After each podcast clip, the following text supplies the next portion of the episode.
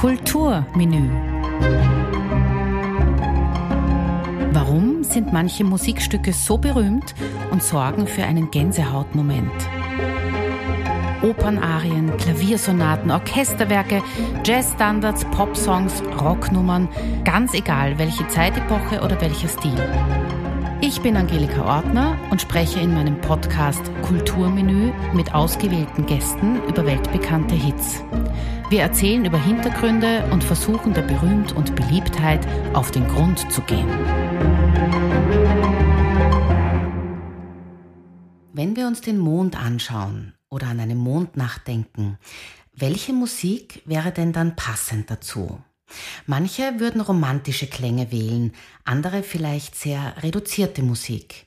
In jedem Fall vielleicht irgendwie doch Wohlfühlmusik. Die Mondscheinsonate von Ludwig van Beethoven steht in Programmheften mit dem korrekten Titel Klaviersonate Nummer 14 in Cis-Moll, Opus 27 Nummer 2. Der Begriff Mondscheinsonate ist anschaulich, aber eher keine zutreffende Bezeichnung. Beethoven selbst sagt, er habe das Stück nachts am Totenbett eines Freundes improvisiert. Erst nach Beethovens Tod bekam die Sonate vom Musikkritiker und Schriftsteller Ludwig Rehlstab ihren Namen. Gewidmet hat Beethoven die Sonate seiner Schülerin Giulietta Guicardi. Gerüchteweise war sie Beethovens unsterbliche Geliebte und vielleicht ist diese unerfüllte Liebe auch der Grund für die Stimmung im ersten Satz der Sonate. 1801 geschrieben auf dem Schloss der Familie Brunswick ist die Mondscheinsonate von den 32 Beethoven-Sonaten sicher die bekannteste. Auch zu Lebzeiten von Beethoven war sie schon sehr populär, obwohl er selbst sagte, ich habe wirklich Besseres geschrieben. Es gibt zahlreiche Aufnahmen von den größten Pianisten und es ist mir sehr schwer gefallen, mich für eine zu entscheiden. Und daher habe ich mich auch nicht entschieden. Somit hören wir in dieser Folge ganz unterschiedliche Aufnahmen und hier zuerst Friedrich Gulda.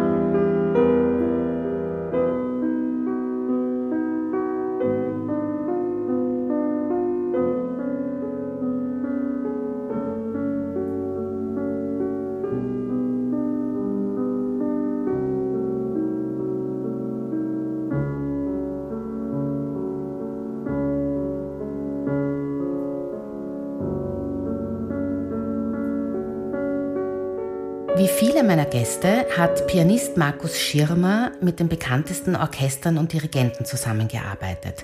Und das in nahezu allen europäischen Ländern, in Asien und Nord- und Südamerika.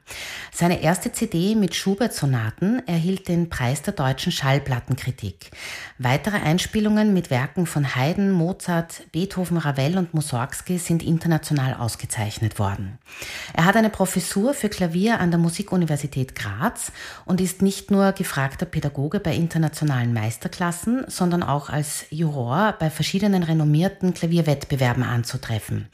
Markus Schirmer ist außerdem künstlerischer Leiter des internationalen Musikfestes Arsonore, das jährlich im September die Elite der Kammermusik ins Grazer Schloss Eggenberg bittet. Markus, du hast ähm, die Sonate aufgenommen und in zahlreichen Konzerten gespielt und sicher auch noch viel, viel öfters unterrichtet. Wie siehst du den Namen Mondscheinsonate? Passt das oder passt das für dich nicht? Oder überlegt man sich das gar nicht irgendwann einmal mehr, dass man das gar nicht mehr reflektiert? Oder findest du das einfach nur entbehrlich?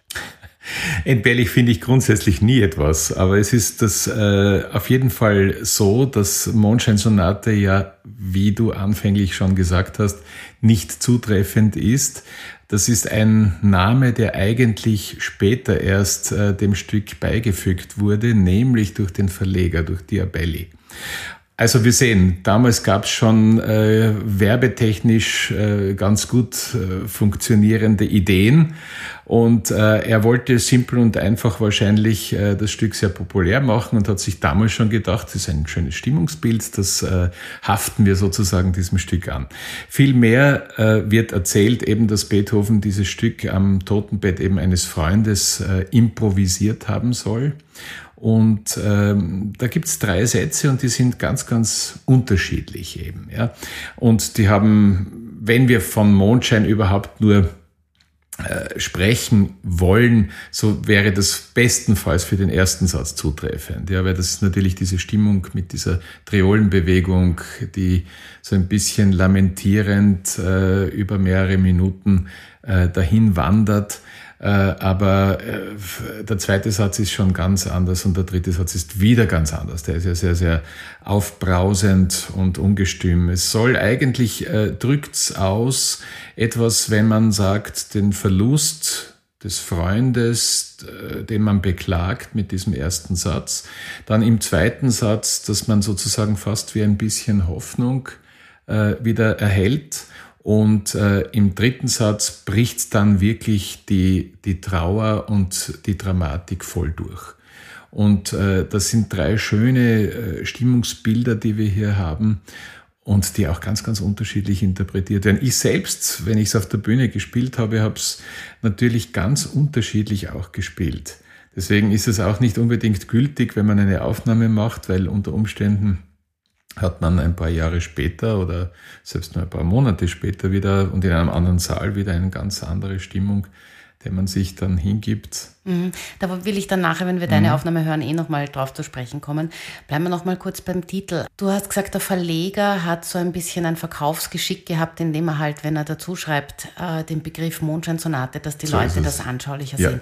Genau. Beim Unterrichten arbeitet man ja auch oft so, beziehungsweise sind ja Stücke auch äh, öfters bezeichnet mit irgendeinem Titel. Also in der, äh, im Elementarunterricht heißen die Stücke halt Regenbogen, Pony oder mhm. die Schule ist aus oder so irgendwie. Das, das hatte ich nie. Ja, Regenbogenbonne gab es damals noch nicht. Ja, oder hat das Stück geheißen Schnackerl oder was ja, auch immer. Oder wie auch immer so, dass sich äh, die, die, die Kinder halt irgendwie anschaulich mhm. was vorstellen können. Und ein bisschen später in der Jugend von Schumann wissen wir das halt auf der Jagd oder mhm. Abschied mhm. oder was auch immer. Und auch bei den Beethoven-Sonaten gibt es auch andere Untertitel, wie zum Beispiel Appassionata mhm. oder Les Adieux. Das heißt, mit einem Titel kann man sich immer was vorstellen. Mhm. Mhm. Und äh, ich kann mich erinnern, beim Hospitieren in der Ausbildung, wenn man anderen Kollegen beim Unterrichten zuschauen muss, und im besten Fall dann auch was lernt. Äh, bei der Mondscheinsonate sagen ganz viele Pädagogen, stell dir den Mond vor. Ja, ja das habe ich nie getan. Ja, ich habe das auch nie gescheit gefunden ja, irgendwie. Ja. ich finde es auch, auch ein bisschen entbehrlich, stimmt. Es ist das also, doch beim Entbehrlichen. Ja, was sind wir beim Entbehrlichen, ja, ganz genau. Ja. Aber wenn man es natürlich dann weiß, natürlich sage ich meinen Studierenden, äh, worum es geht oder was halt tradiert ist, was es heißt ja auch soll, ja, soll äh, improvisiert haben. Mhm. Also man weiß auch das nicht, nicht genau. genau ja. ja. Aber, aber es ist äh, auf jeden Fall ernsthafter als immer nur so ein, ein klischeehaftes äh, Landschaftsstimmungsbild oder was weiß mhm. ich was. Ja. Das ist in dem Fall äh, überhaupt nicht der Fall. Und wenn man auch Beethoven und den Geist Beethovens kennt, äh, das war nicht unbedingt ein, ein Mensch, der jetzt zum äh, irgendwie schwelgerisch oder äh, lamentierend oder ich weiß nicht melancholisch nur eine Landschaft beschrieben hat. Mhm. Es war auch viel zu ein, ein insgesamt ein, ein unruhiger Geist und er hat sich zu allem etwas gedacht. Und wenn man eben die späteren Sonaten anschaut, weil du angesprochen hast, zum Beispiel Les Adieu, das sind ja, das gibt, ist ja alles ganz klar definiert, ja, mhm. wozu er das komponiert hat und, und äh, was da der Grund war. Also äh, ich glaube, das ist eine ganz spezielle Sonate und äh, bin schon gespannt, welche Aufnahmen du noch hast. Ja, wir kommen gleich zur nächsten. ganz kurz noch, äh, der Mond an sich, äh, der ist ja ganz prominent oft einfach in Kompositionen äh, hergenommen worden. Also die Claire de Lune habe ich schon besprochen. Aber alles nach Beethoven. Stimmt, die anderen Beispiele, die ich da so hätte, das Lied an den Mond mhm. von, von der Oper Rosalka, Rosalka. von Dvorak war natürlich auch später. Mhm. Und natürlich alles, was in der, in der Popmusik ist, Moon mhm. River oder was auch immer, mhm. ist auch alles später. Wenn man die Sonate nicht kennt, wenn, wenn wir uns jetzt vorstellen, wir gehen ins Konzert und da steht im Programmheft Mondscheinsonate Beethoven. Mhm. Und äh, wir haben das noch nie gehört und dann fängt der Pianist an mit diesem ersten Satz. Das ja, meistens steht es ja Gott sei Dank nicht mehr drinnen, Mondscheinsonate.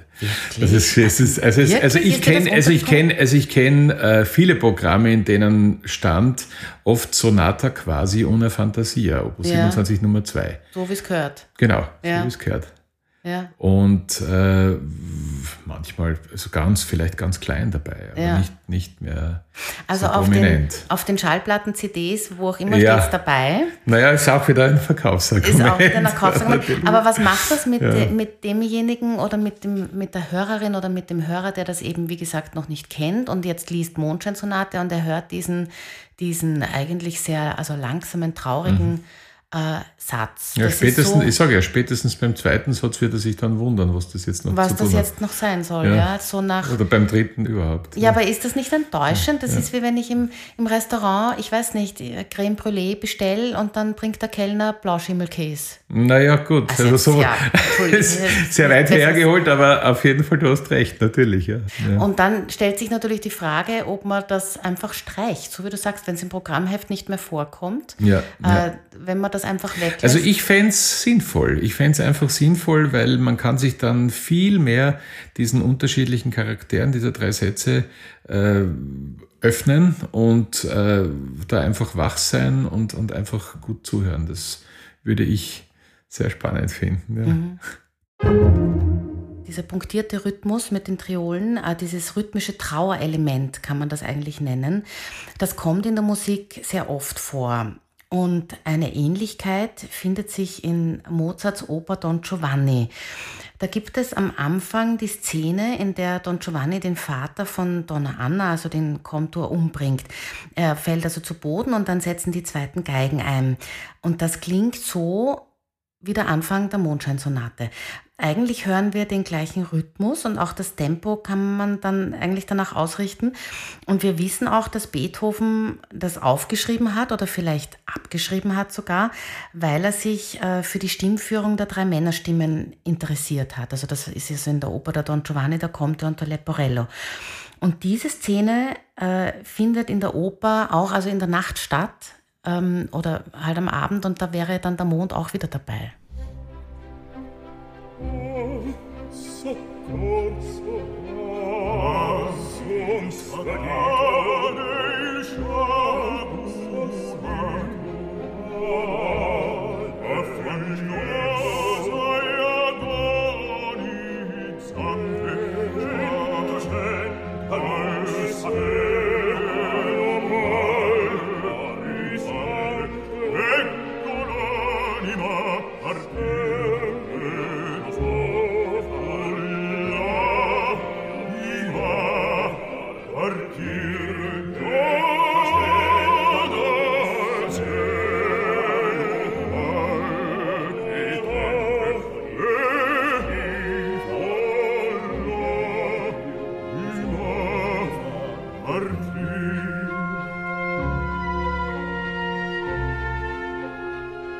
Das ist jetzt nicht meine Idee gewesen, da hat der Barenbäum und der Igor Levit mhm. haben auch schon darüber gesprochen.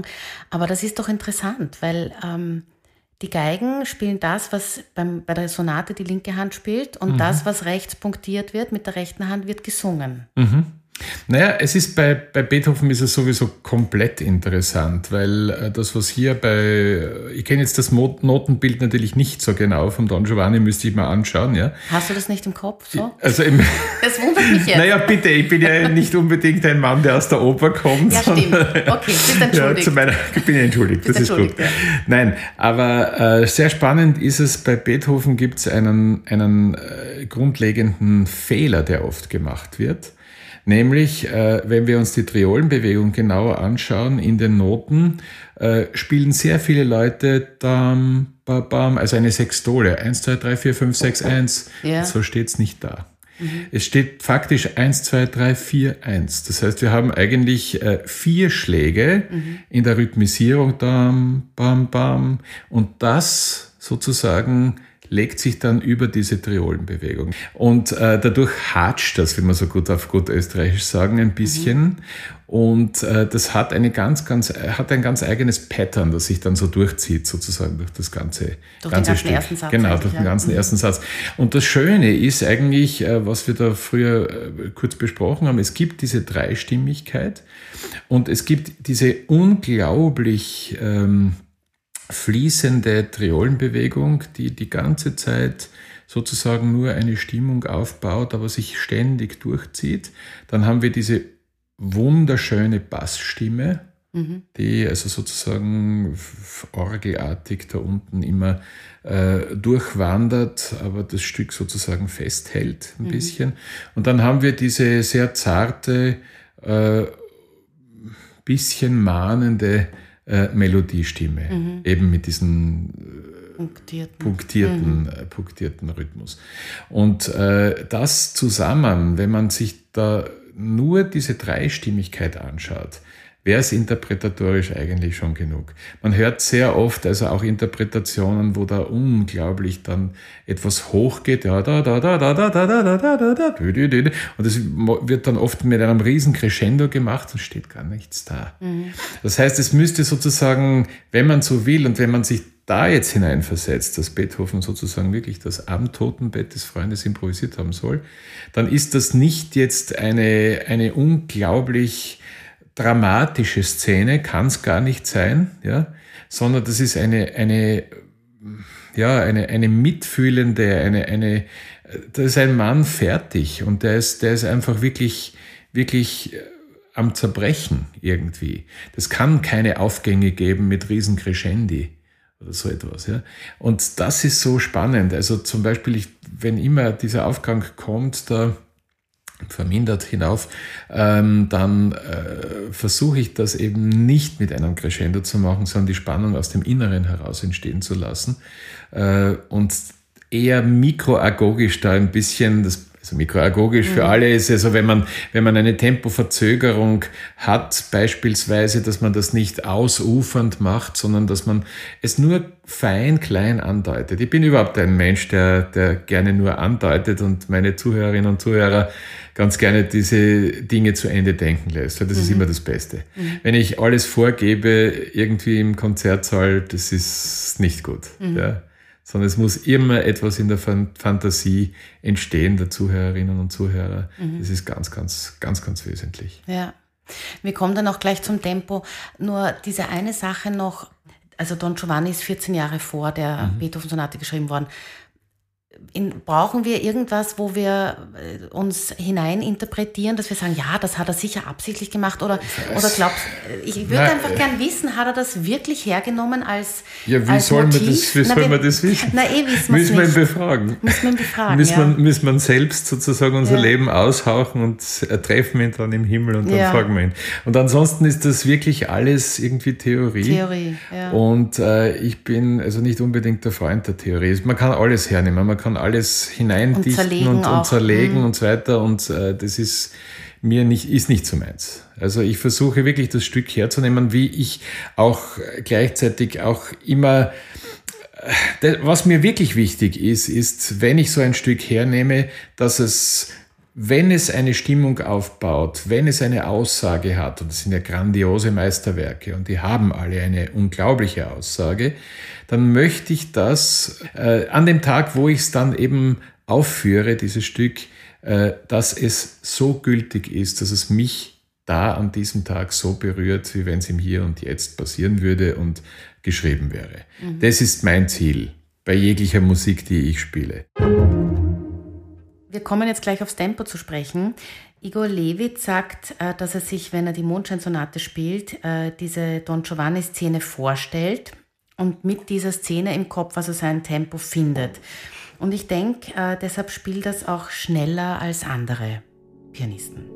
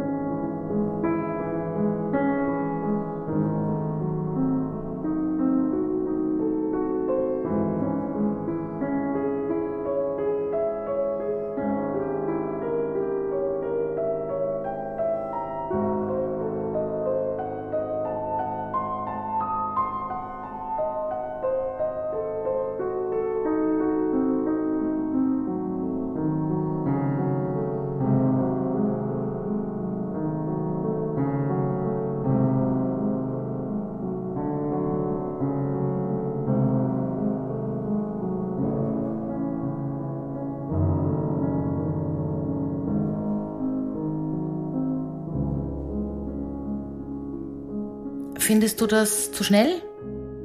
Wie gesagt, es ist, ich bin für vieles offen und äh, auch der betreffende Interpret oder die Interpretin, die das an diesem Abend spielen und zur Aufführung bringen, äh, befinden sich ja auch in einer gewissen Stimmung. Und vielleicht, ich habe das so oft gemerkt, wann immer ich ein Stück äh, konzipiert habe, unter Aufregung spielt man es manchmal schneller mhm. äh, und man glaubt, man ist viel langsamer. Es gibt so vieles, so vieles, was da passieren kann. Und jeder hat einen, einen anderen, das ist genauso wie beim Essen. Wir machen gerade den Podcast, ums Eck gibt's da einen Lieblingswürstelstand von mir, mhm. den scharfen René. Ja. Und wann immer ich dort irgendwie ein scharfes Curry äh, beim Würstel habe, einmal äh, brennt's mir den Mund so auf und ich kann es nicht mehr aufessen und am anderen Tag finde ich gar nichts dabei. Ja. Also genauso ist es mit dem Tempo vielleicht Tempo. auch. Also mhm. es kann mal so sein, mal so sein. Ich glaube, es gibt natürlich eine Grenze und ein, ein, ein Limit. Es muss die Ruhe generell äh, gegeben sein. Mhm. Ja? Also diese, dieser spiegelglatte See, den wir da äh, vor uns sehen, vielleicht, wenn wir wieder mal in Bildern sprechen wollen. Ja. ja? Vielleicht scheint auch der Mond drauf, was ja. weiß man, ja. Aber auf jeden Fall, es ist eine, eine sehr, sehr ruhige, sehr, sehr gleichmäßige Episode, die wir hier vor uns mhm. haben. Und das muss gegeben sein. Wenn es dann zu schnell ist äh, und wenn wir sozusagen dann automatisch eine gewisse Unruhe drinnen äh, hineinbekommen, äh, dann äh, ist das Thema verfehlt, leider Gottes. Ja. Ebenso, wenn es zu langsam ist. Nur das mit dem zu langsam ist auch so eine Sache. Wenn man eben den Connex findet, wenn man die innere Verbindung findet, äh, ist das, geht das schon in Ordnung. Mhm. Auch, ja.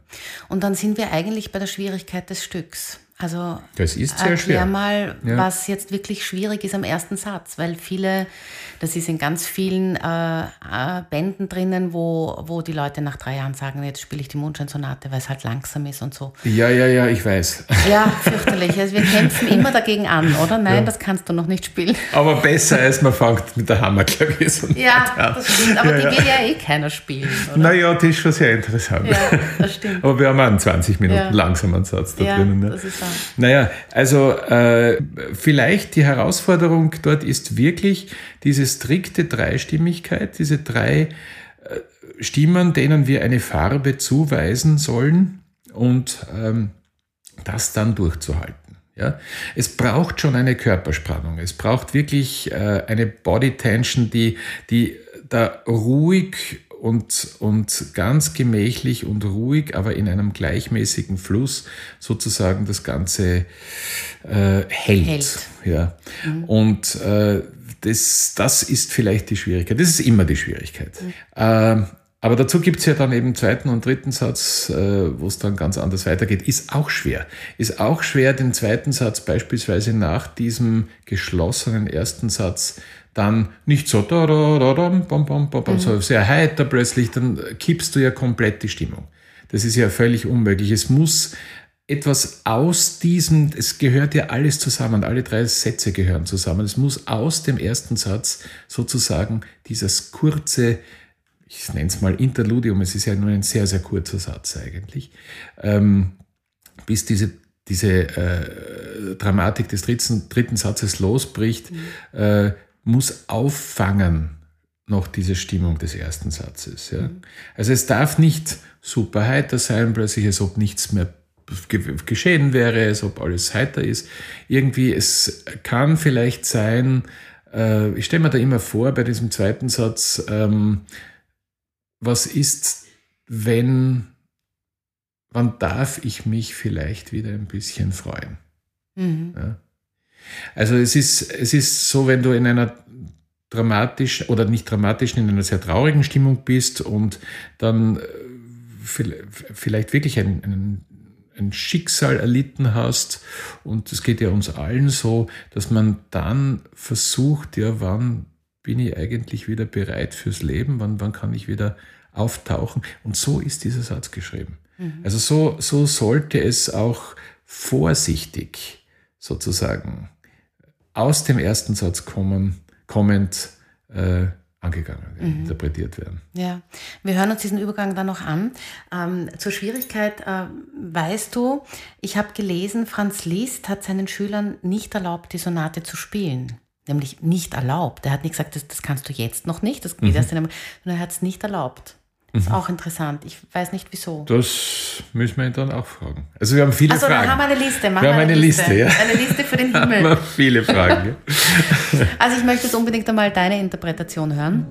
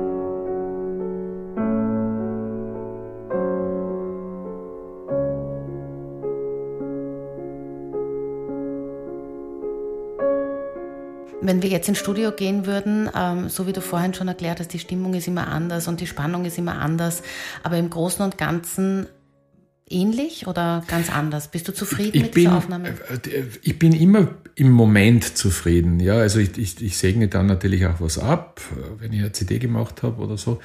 Aber damals kann ich mich erinnern, äh, habe ich es in der leeren Helmut Listhalle in Graz aufgenommen, die akustisch sehr, sehr schön ist und sehr, sehr interessant ist. Und ich glaube, wir haben einen Take genommen, der irgendwie in den Abendstunden, tatsächlich mhm. in den mhm. Abendstunden auch entstanden ist. Bei Mondschein und es war, nein, bei Mondschein, da hat das glaube ich nicht. Die Halle ist sehr gut, äh, hat keine Fenster, ja. aber, aber es war dort äh, durchaus sehr zentriert und äh, das ist ähm, beim Publikum, wenn es eine Liveaufnahme wäre, würde es wahrscheinlich auch schneller sein, dann auch wieder. Ich kann es nicht sagen. Mhm. Ich bin grundsätzlich mit den Aufnahmen äh, schon zufrieden, aber theoretisch, es, es ist wirklich nur eine Momentaufnahme.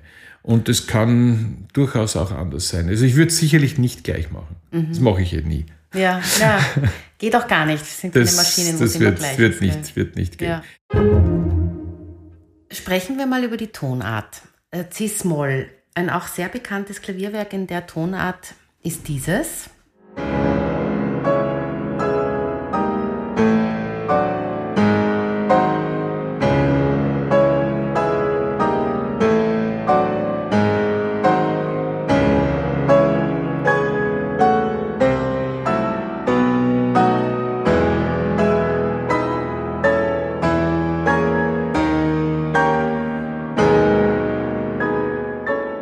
Das ist Rachmaninows Prelude Opus 3 Nummer 2. Was meinst du, was macht diese Tonart Cis-Moll? Es war, ich habe so viele Folgen schon, wo ich mir nachher gedacht habe, ich sollte mal über die Tonarten sprechen. Äh, also, wenn das wäre bei Beethoven natürlich sehr interessant und bei Cis-Moll fällt mir nicht sehr viel ein bei ihm. Zu C-Moll würde ich sofort alles sagen können, weil C-Moll war ja bekanntermaßen seine Schicksalstonart. Mhm. Ja, ich habe jetzt gerade äh, mehrmals drittes Klavierkonzert Beethoven gespielt mhm. äh, und äh, das ist einfach C-Moll äh, begleitet ihn nicht nur natürlich in der Schicksalssymphonie, die mhm. auch den Namen auch getragen hat, genau weiß, mhm. warum irgendwie. Aber auf jeden Fall, das ist eine Tonart, die äh, ihn wirklich begleitet. Cis-Moll wüsste ich jetzt eigentlich nicht, ob sonst was mhm. Relevantes äh, gibt ja. von ihm. Ja. C-Moll ist auch die Partitik. C-Moll ist auch Also insgesamt gibt es ja, äh, neun Moll-Sonaten mhm. bei den 32 Sonaten mhm. insgesamt. Das ist ja nicht viel, ne? Also wenn wir sagen, von 32 Sonaten naja, neun. aber von so und so vielen Mozart-Klavierkonzerten gibt es ja nur zwei. Ja. Auch eins in C-Moll für 91 ja, und eins, eins in D-Moll ne, ja, für 66. Stimmt. Aber das Cis-Moll, das ist dann doch irgendwie äh, spezieller. Ganz, ganz eigen, ja. Aber es passt. Es passt auf jeden Fall. Und vielleicht wollte er auch mal was anderes komponieren und nicht alles in C-Moll, weil mhm. es könnte durchaus in C-Moll stehen. Der dritte Satz ist prädestiniert. Könnte man auch in C-Moll. Das Absolut, muss ich mal machen, muss ich mal mit meinen Studenten sagen, sie müssen es mal in C-Moll spielen. Natürlich.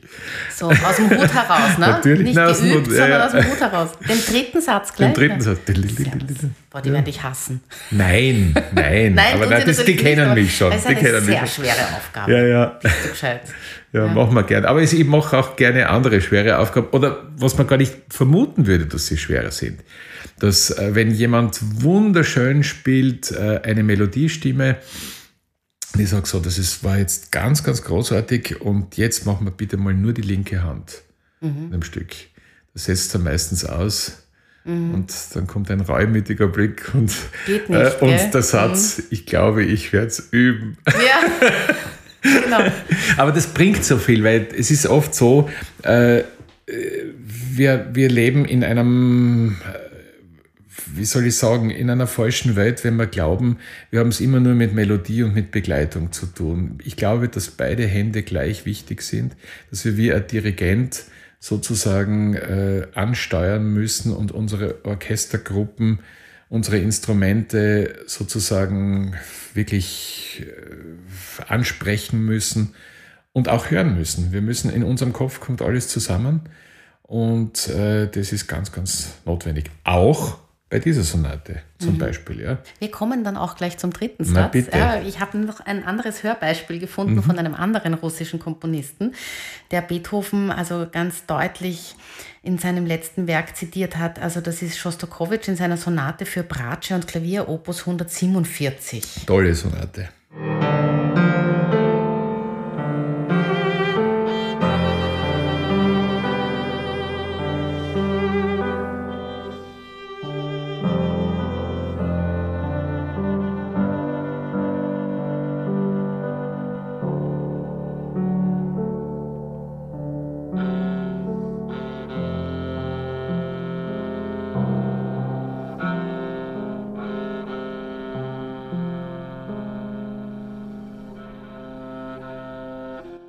Durch den Bratschen-Sound ist das wirklich ja. extrem schwermütig. Ja, ja.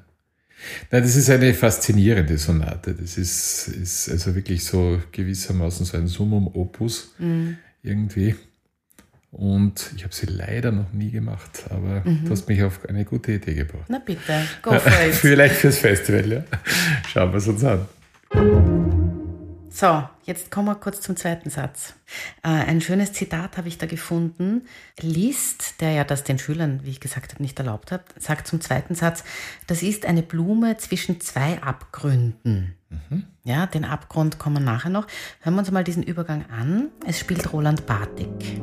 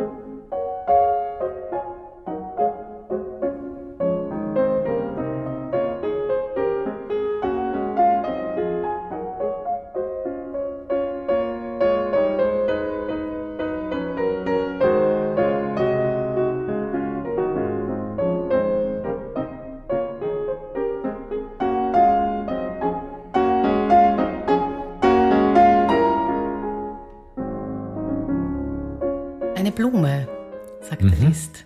Und der hat vielleicht recht, ja. Aber es ist eben, wie gesagt, das, was der Kardinalfehler hier ist, wäre, das witzig zu spielen.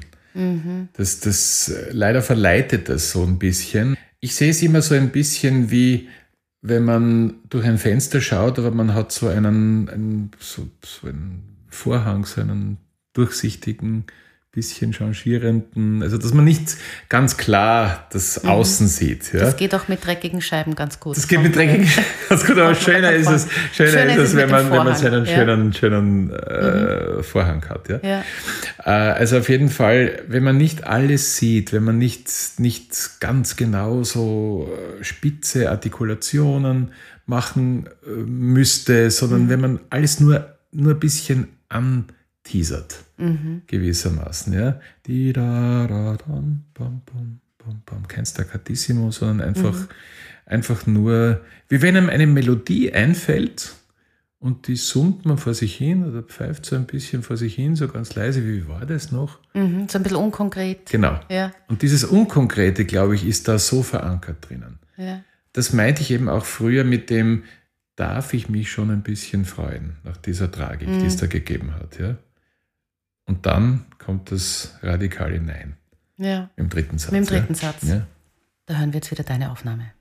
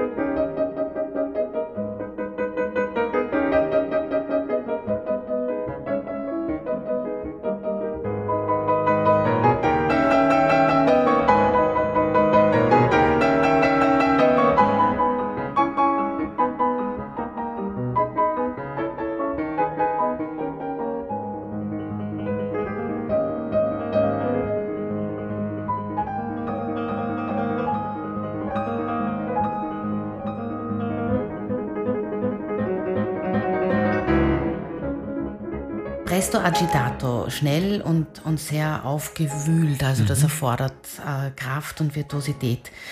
Und ähm, mit solchen Sätzen hat Beethoven seinen Ruf als bester Klavierzertrümmerer seiner Zeit gefestigt. Mhm. Das sagt der Pianist, der amerikanische Pianist und Musiktheoretiker Charles Rosen. Stimmt, ne? Stimmt. Stimmt auf jeden Fall. Ja. Na, es ist ein, total interessant geschriebener Satz. Ja. Also denkt man nur zum Schluss an diese äh, Sforzati, also diese, diese zwei mhm. Schläge. Mhm. Es zeigt wieder diesen motorischen Beethoven, den wir kennen, der nicht immer motorisch ist. Das ist ja auch ein großer Irrtum. Ja, also man hört, sieht immer nur, hat auch so ein klischeehaftes Bild vor sich, mehr oder weniger Beethoven, immer nur motorisch, immer nur rastlos, ruhelos, 50 Mal übersiedelt da hier und mhm. was weiß ich was. Das war er überhaupt nicht. Das war eine Seite von ihm. Auf der anderen Seite hat er so unglaublich schöne Lyrismen, so, so unglaublich poetische. Also ein Mensch, der so viele Charaktere in sich vereinigt, Stimmungen, hochinteressanter, also den müssen wir beide treffen. Müssen wir beide treffen, ja. ja noch nicht. Noch no, nicht. Nein, noch lange nicht. noch, noch lange, lange nicht. Bitte, ja. Noch lange nicht. Aber spannend ist es auf jeden Fall, weil äh, es ist, ich kann mich ja erinnern, wo ich ein Kind war, ja, äh, mir hat der Angst gemacht. Ja, und das ist natürlich Was auch jetzt so. der Satz? Nein, nein, Beethoven nein, Beethoven überhaupt. überhaupt. Mhm. Und er zeigt ja auch diese Sonate so herrlich. Ja? Mhm. Wir haben ja drei so unterschiedliche Sätze. Ja? Äh, wo will der hin? Was will der uns überhaupt erzählen? Mhm. Ja? Aber das ist Als seine Kind hast du dir als das schon kind habe ich mir das, also ich habe ihn gehasst zuerst einmal. Ja. Wirklich. Ich habe also die ersten Sonaten, die ich natürlich spielen musste und, und dann lernen musste, ich habe sie nicht verstanden. Mhm. Bis man schließlich heute mal draufkommt, das war eben ein Mann, der so viel in sich äh, getragen hat an Stimmungen und die muss man in Einklang bringen irgendwie. Und dann ergibt sich eben ein, ein Gesamtbild eines ungemein spannenden Menschen.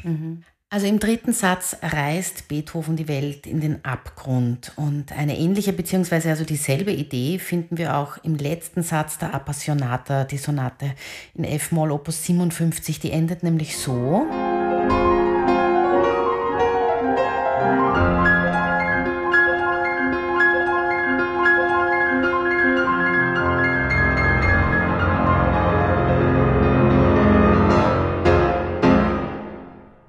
Und die Mondscheinsonate endet so.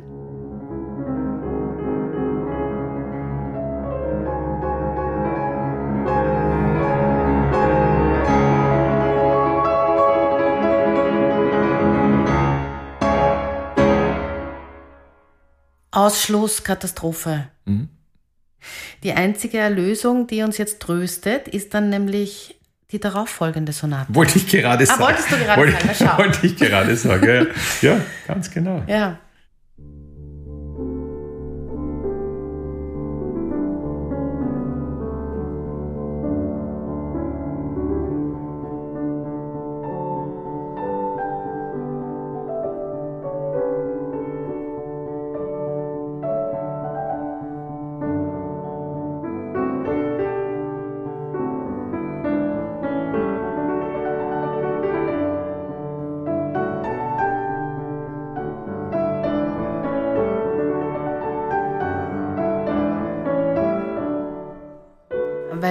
Ein Schubert-Liebhaber auch bist. Oh ja.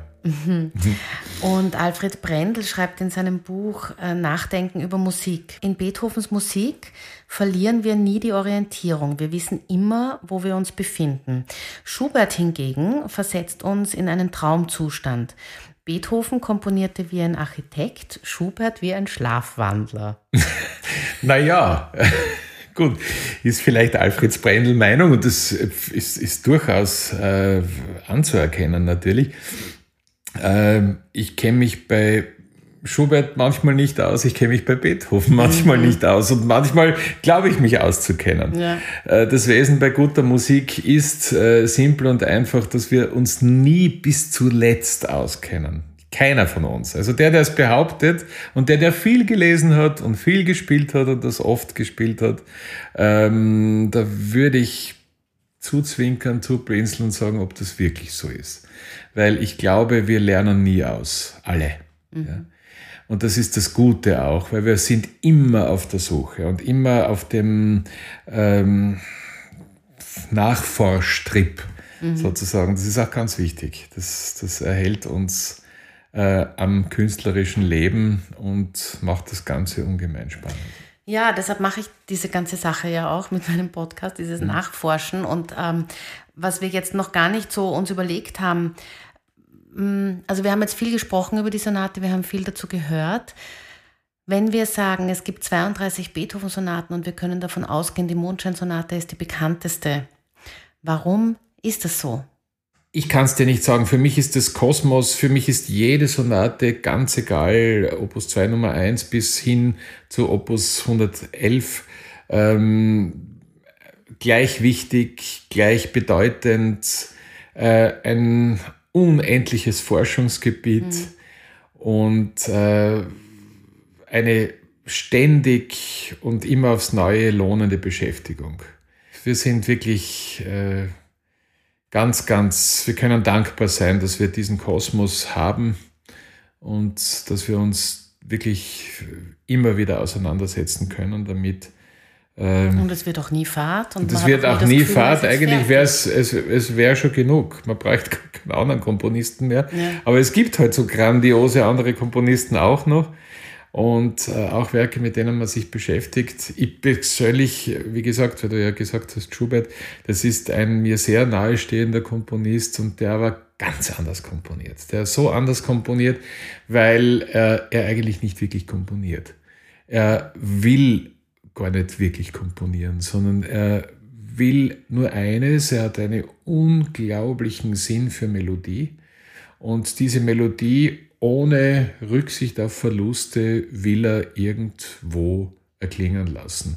Wie das technisch funktioniert, ähm, darüber macht er sich gar keine Gedanken, in welche Dilemmas er Pianistinnen und Pianisten hineinstürzt, weil es teilweise so unpianistisch geschrieben ist. Ja. Beethoven ist viel pianistischer geschrieben. Angenehmer, ja. Viel pianistischer. Mhm. Aber man muss natürlich auch immer die Instrumente der damaligen Zeit sehen. Ne? Also das mhm. war alles viel leichter. Und wenn wir heute äh, mit unseren Pedalorgien dann äh, ins Uferlose treten sozusagen, äh, das ist schlimm teilweise. Mhm. Ja, das war der das sollte man sich wirklich die Instrumente der damaligen Zeit anschauen und was da möglich war mhm. und eben nicht und möglich nicht, war. Ja. Ja? Die letzte Frage, Markus, warum ist Kunstsystem relevant? Ich möchte mit einem Zitat von einem von mir hochgeschätzten äh, Künstler antworten, nämlich von Nikolaus Arnoncourt. Und Nikolaus Arnoncourt habe ich gefunden, hat äh, einen Satz geprägt, der, glaube ich, das Ganze reflektiert so, wie ich es eben auch empfinde, nämlich die Kunst ist keine hübsche Zuwage. Äh, sie ist nämlich die Nabelschnur, die uns mit dem Göttlichen verbindet. Und äh, sie garantiert erst unser Menschsein. Ich glaube, damit ist alles gesagt. Hoffe ich.